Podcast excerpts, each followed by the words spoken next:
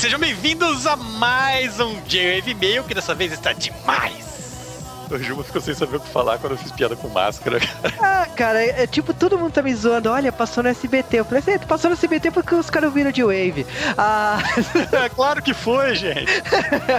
Mas, ó, brincadeiras à parte, vamos começar aí a semana com o Wave Mail. E esse Wave Mail tem notícia pra caramba, cara. Aconteceu tudo nessa semana. Tudo nessa semana, então vamos começar com quadrinhos Morcegão na Terra 2. Batman vai aparecer na Terra 2 da DC Comics, que é a Terra alternativa onde nós temos o Lanterna Verde gay. Sim, tem que lembrar que a Terra 2, tipo, é uma terra que os três, a Trindade original morreu na primeira história, então Superman, Mulher Maravilha e Batman estão mortos. E o que significa é que esse novo Batman aí, quem é ele? É o meu chute aqui. Estamos lidando aqui com Thomas Wayne Jr. É, é, morcegadores, morcegarão. Mas, sei lá, cara, o Demian acabou de morrer. Será que teremos um retorno dele já? As pessoas estão falando é, de Jason Todd, estão chutando todos os Robins. Não dá para saber ainda, certo? Mas uma coisa que a gente pode saber facilmente é que o motoqueiro fantasma voltou pra Marvel de uma maneira patética. Ah, cara, olha, foi assim. Nicolas Cage não convenceu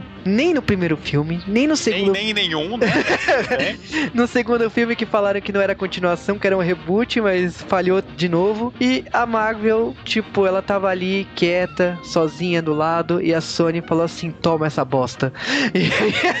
E foi literalmente isso. Porque os direitos não estavam vencendo. A Marvel, tipo, tá, vocês querem mesmo devolver? Então fazer o que, né? O que acontece é que Motoqueiro Fantasma se juntou a Blade, Justiceiro e Demolidor. É a quarta franquia que volta volta às mãos de Marvel Studios. E com isso a gente está muito mais perto daquilo que a gente tinha visto do Homem-Aranha aparecer num eventual Vingadores 2. Ah, cara, se continuar nesse ritmo e pelo que tudo indica, esse segundo filme do Espectro. Cancela Quarteto Fantástico! cara, o Tosh Humano é negro nesse reboot. Tipo, eu não acreditei quando anunciaram isso. Não que faça alguma diferença, mas tem certas mudanças que eu não, eu não consigo aceitar. É, o foda é isso, a gente tá acostumado com o personagem e, e tal. E os caras mudam de uma maneira estranha, sabe? Tudo bem, é, se os caras criarem um novo personagem ou criarem um conceito legal para isso, mas a gente tá falando da Fox. É, e a Fox, assim, não são as únicas mudanças. Parece que os poderes não vai ser na nave espacial, eles vão ganhar esses poderes na juventude. Vai ser meio X-Men mesmo, porque eles querem costurar o quarteto com X-Men. Eu não tô gostando muito do que eles estão prometendo com esse quarteto fantástico. É, tipo, sei lá, a Fox ela já, já mostrou que não sabe fazer muito o que tá fazendo, mas tudo bem. O que importa é que quando a Marvel vê que não sabe o que está fazendo, ela manda refazer, e é exatamente o que eles fizeram com o roteiro do Homem-Formiga. Sim, e Homem-Formiga, vocês sabem que é o diretor do Scott Pilgrim tem potencial pra caramba. E, lógico, tipo, o roteiro tava escrito pra uma determinada situação. Vocês sabem que o universo Marvel está mudando. Já saiu o filme do Homem de Ferro 3, tem Thor 2, tem Capitão América 2. Então, lógico que o roteiro tem que ser adaptado para a situação atual. Então, o roteiro está sendo revisado para se adaptar ao universo da, do Marvel Studios. Isso aí eu considero hiper normal. É, o que a gente sabia do Homem-Formiga é que ele estava muito mais baseado naquela versão do meio dos anos 2000 do Homem-Formiga, que era o, o Eric O'Grady, se eu não me engano, que era uma versão mais engraçadalha do Homem-Formiga. Mas aparentemente eles estão querendo voltar às origens e vão. Então talvez tenhamos nosso espancador de mulheres de volta ao universo da Marvel. É, eu acho que ainda vai ser o engraçaralho, porque, tipo, é o diretor do Scott Pilgrim, espero ele empregue essa influência do Scott Pilgrim no Homem-Formiga, espero muita comédia mesmo, espero um filme bem diferente dos outros. Agora, ainda falando falando da Marvel Studios, tipo, o Agentes da Shield, né, o seriado da ABC, ganhou uma notícia que surpreendeu todo mundo, né, que Robert Downey Jr. está quase que confirmado para série de TV, tipo, ele vai fazer participação especial como Homem de Ferro Tony Stark na série da ABC. Se isso for verdade, a, a série da ABC já pode ser considerada um, um, marco. E o Juba ele tá acreditando muito na versão opcional do roteiro de Homem de Ferro que eu contei, cara. Ah, cara, depois que você contou a sua versão do Homem de Ferro 3, o roteiro melhorou muito. Eu não.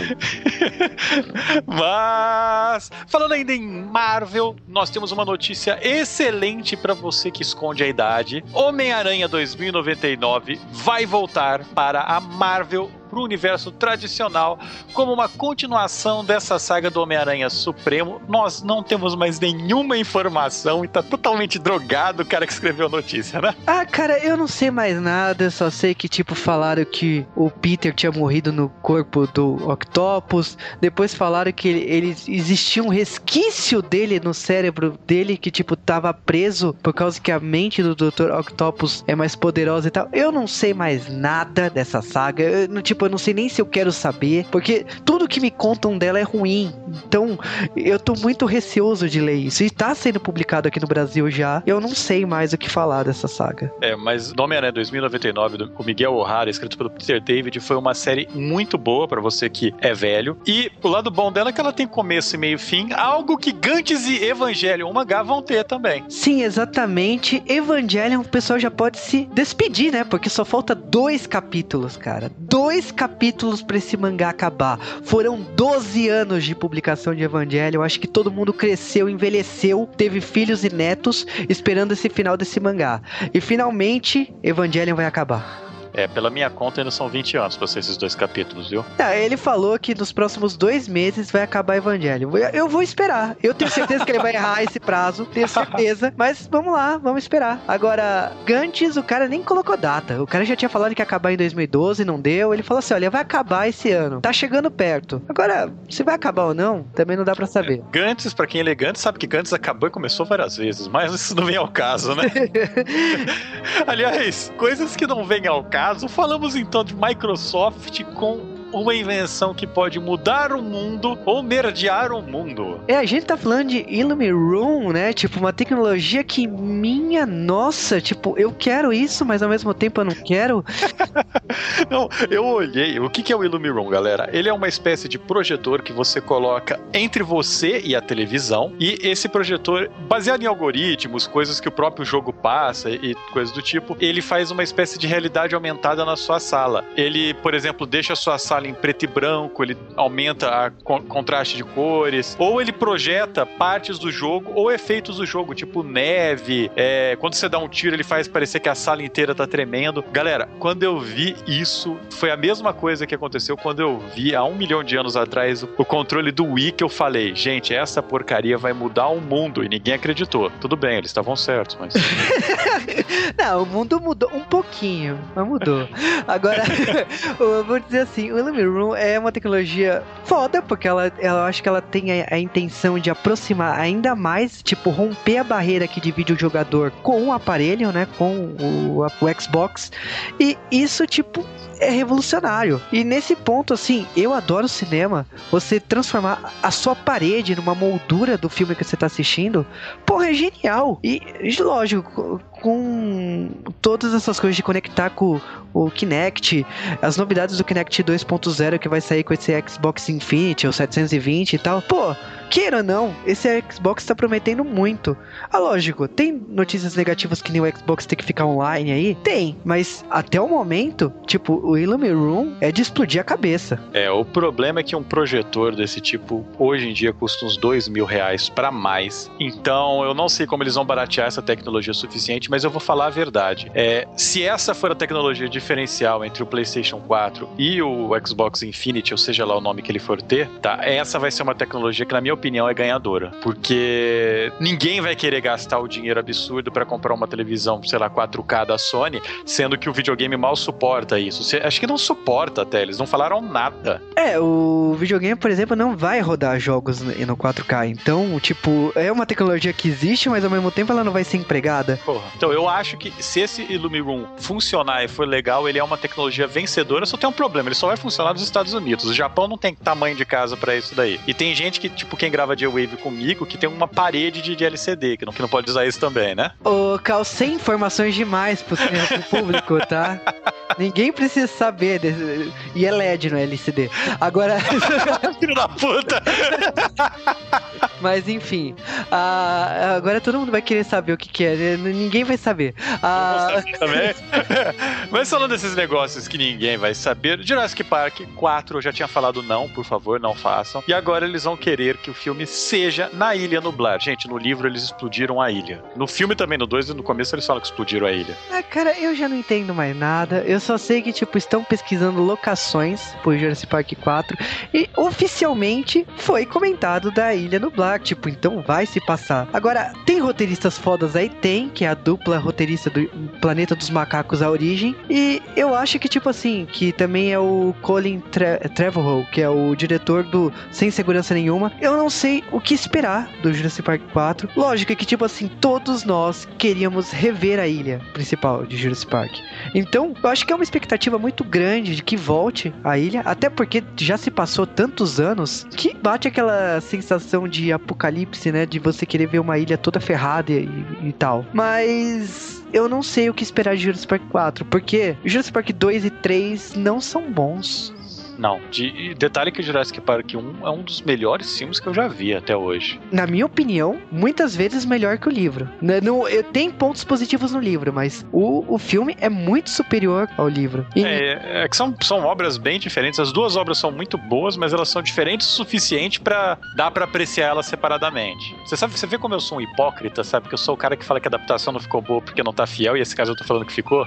Ah, cara, que são obras di- distintas. Na minha opinião, Jurassic Park, o livro, pod- poderia ganhar um, um filme pra 18 anos, que na, na- na minha concepção é isso o livro, né? Tem tanto sangue, cenas de, de dinossauros matando humanos no, no- no livro, que na minha opinião, à vontade. Aqui, lógico, eu gostei da versão, eu, eu, eu conheci a primeira versão do Steven Spielberg, então eu gosto da versão, mas, porra, eu adoraria ver a versão do livro um dia em, nos cinemas. E vamos mudar um pouco essa semana, em vez de dar uma recomendação, eu vou sacanear o Juba e falar: Juba, qual que foi a última coisa que você assistiu? O Cal, ele é filho da mãe, porque, tipo, ele fala isso, mas a última coisa que eu assisti foi Cara, cadê meu carro? Porque vocês ficaram falando tanto de Cara, cadê meu carro que eu fui, lá e assisti. Ah, mas cara, cadê meu carro? É um filmaço. Ah, cara, eu me senti que eu tava usando drogas. Essa foi a sensação que eu, quando eu assisti esse filme. Porque, olha, o roteiro, eu não lembrava que o roteiro era tão viajado desse naipe. Caraca, é o melhor, melhor filme de todos os envolvidos, cara. É, tanto que o, o ator principal já comentou, né, que se Two Half Men for cancelado, ele pretende fazer a continuação de Cara, cadê meu carro? Cancela, cancela, cancela! E Cal, depois que você me trollou, o que você viu essa semana? A última coisa que eu vi, de acordo com o Netflix, foi o seriado Burn Notes. Eu- Eu tava terminando de ver a primeira temporada. Eu fico triste porque o resto das temporadas é igualzinho essa, sabe? Mas. É um seriado sobre um espião que foi desespionado, então ele tá tentando descobrir quem sacaneou com ele. É engraçado porque lembra MacGyver, ele narra é, as coisas, ele narra todos os truques, ele narra esse tipo de coisa. É divertidíssimo, é engraçado. Eu tenho um dos atores favoritos, meu e do Juba, aqui. Estamos falando de Bruce Campbell e seu queixo gigante. Ah, e na altura do campeonato eu já posso falar, né, que ele aparece no final da Morte do Demônio. Spoiler! ha ha ha e depois dessa, o Juba já tá com troll, né? Vamos pintar a cara de verde, vamos falar sobre o Máscara. E para começar os abraços da semana, começando com um abraço para o Victor Caldas Vasconcelos, pro Lucas Marins, pro Diego Miyabi Samar, pro Juliano Petilli, que, que largou de ser passivão, comentou no dia ele. Ninguém conhece esse nome, cara. Vai agora continua. Também pro Buga, pro Eduardo Silva Sasser, pro Antônio Luciano Bonfim Neto, pro David de Benedetto. Será que eu acertei o nome dele, cara? Eu falo com esse cara direto, não sei o nome dele. Também pro Rafael Padilha, para o Daniel Fernandes, para o Elton Zimmer, será que ele é parente do compositor? Pro Nivaldo Santana, pro Zé Sérgio. E abraço para Lord Anderson, para o Maquezan, o Renver, o Ícaro Stand, para o Anderson Perotti. Abraço especial para o Buga. Abraço também para o Bruno Macabro, para o Tio Panda, o Randon Nomicon. Abraço também para Giovanni Link, para Roy Mustang, Van Vette e para o Wesley da Guia. Também abraço para o Rafael Taira, para o Fábio 420, para o Santana Caramba. O nome, deles, o nome dele tem grafia mais difícil que o teu, cara. Também para o Hector do Fogo, para o André Ricardo, para o Fernando Freitas, para o Vinícius Bá, para a Bruna Pontes, para o Jonas, para o Thiago Machado, para Daniel Orochi, para o Kaito Samar e para o Azevedo. E agora vamos direto para os e-mails dessa semana. As pessoas realmente gostam do Máscara, né? Eles gostam de mim, eles realmente gostam de mim. E o primeiro e-mail é do Wesley do Nascimento, da Guia, que ficou surpreso do filme da garagem do Máscara ser o mesmo prédio dos Caça-Fantasmas fantasmas. Dá pra gente fazer uma lista de vários filmes que usam isso daí, mas nós não, não vamos fazer só pra deixar vocês curiosos. E cara, tipo, ele, eu não fui o único, porque a minha cabeça explodiu. Eu fico feliz que alguém também tenha a cabeça explodida. Agora, cara, valeu, Wesley. Abraço aí. O e-mail do Wanderson Lima. E ele comentou que é o primeiro contato, então ele tá deixando de ser o ouvinte passivo. Ah, igual você, Jô. Ah, vá. E ele comentou também que tava ouvindo o episódio e falou: Porra, o Máscara! Cara, você percebeu isso ouvindo o podcast? Demorou, né? Desculpa, eu vou, vou, vou apanhar. Mas falando sério aí, ele ainda deu uma bronca na gente, né? Que falou do show do Super Junior. Foi mal, a gente não comentou mesmo. Porque os ingressos esgotaram em uma semana e tal. Eu falei assim, porra, nem precisa comentar se os ingressos esgotaram desse jeito. Mas valeu aí, Wanderson de Campos dos Goiatacazes, no Rio de Janeiro. Agora ele comentou que a gente poderia fazer um podcast de Harry Potter. Gente, uma coisa de cada vez. Eu vou te falar que o Marvin é o maior viciado em Harry Potter. Ele, aliás, ele, quando a gente fala de Harry Potter, ele decide, ele se transforma, porque tudo ele fala com sotaque britânico.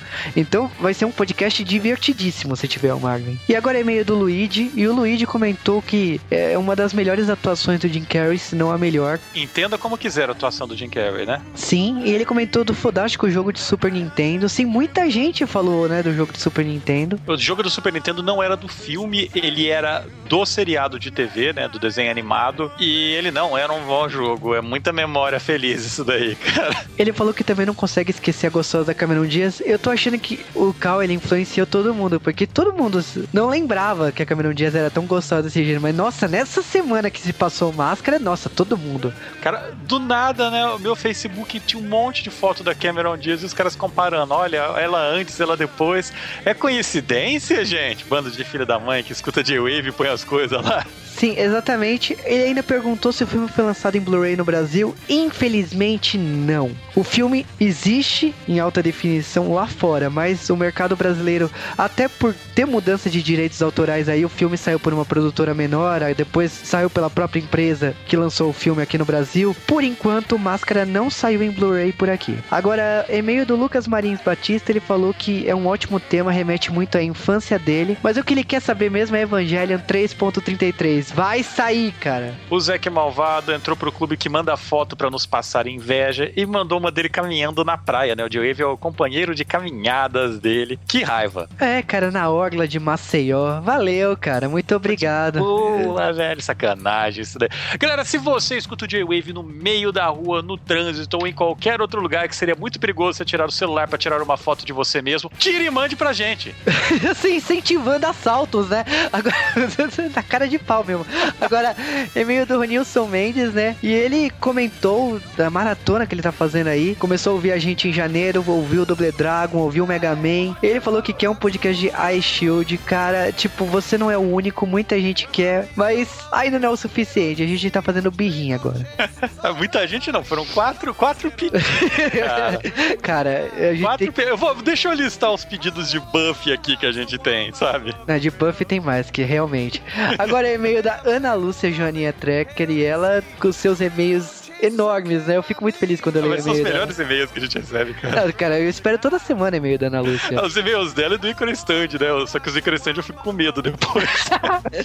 ela falou nessa semana, assim, que lá na Praia Grande, né, da onde ela tá, e ela comentou que ela adora o Máscara principalmente pela influência dos desenhos do Tex Avery. E, tipo, ela falou da Cameron Diaz está envelhecendo mal exatamente igual a. Carne seca, é carne seca, né, velho? Foi curtindo com o tempo. Ela falou da Catherine Zeta Jones. Cara, Eu acho que a Catherine Zeta-Jones tá ainda muito melhor que a Cameron Diaz, me desculpe, mas ela envelheceu bem melhor. Ela ainda comentou que ela espera que não envelheça, pelo menos não fique seca igual a Felicia Day. Isso eu tô seguro, eu duvido que ela fique seca igual a Cameron Diaz. Falei que a Felicia Day já é seca, né? Mas. Cara, sem comentários. E aí ela mandou a gente parar tudo no e-mail. Ela falou que estava assistindo aquelas reprises de escolinha do professor Raimundo. E aí ela viu a dona Bela, daquele estilo suíte Lolita, né? Com 320 anos e vestidinho, e disse que ela vai andar assim, porque se a dona Bela pode, ela também, sabe? Eu achei engraçado que ela comentou no meio do e-mail, assim, que ela tava assistindo nada, né? a escolinha do professor Raimundo e. Ela para no meio do e-mail, vai andar e volta. Eu acho isso legal, cara.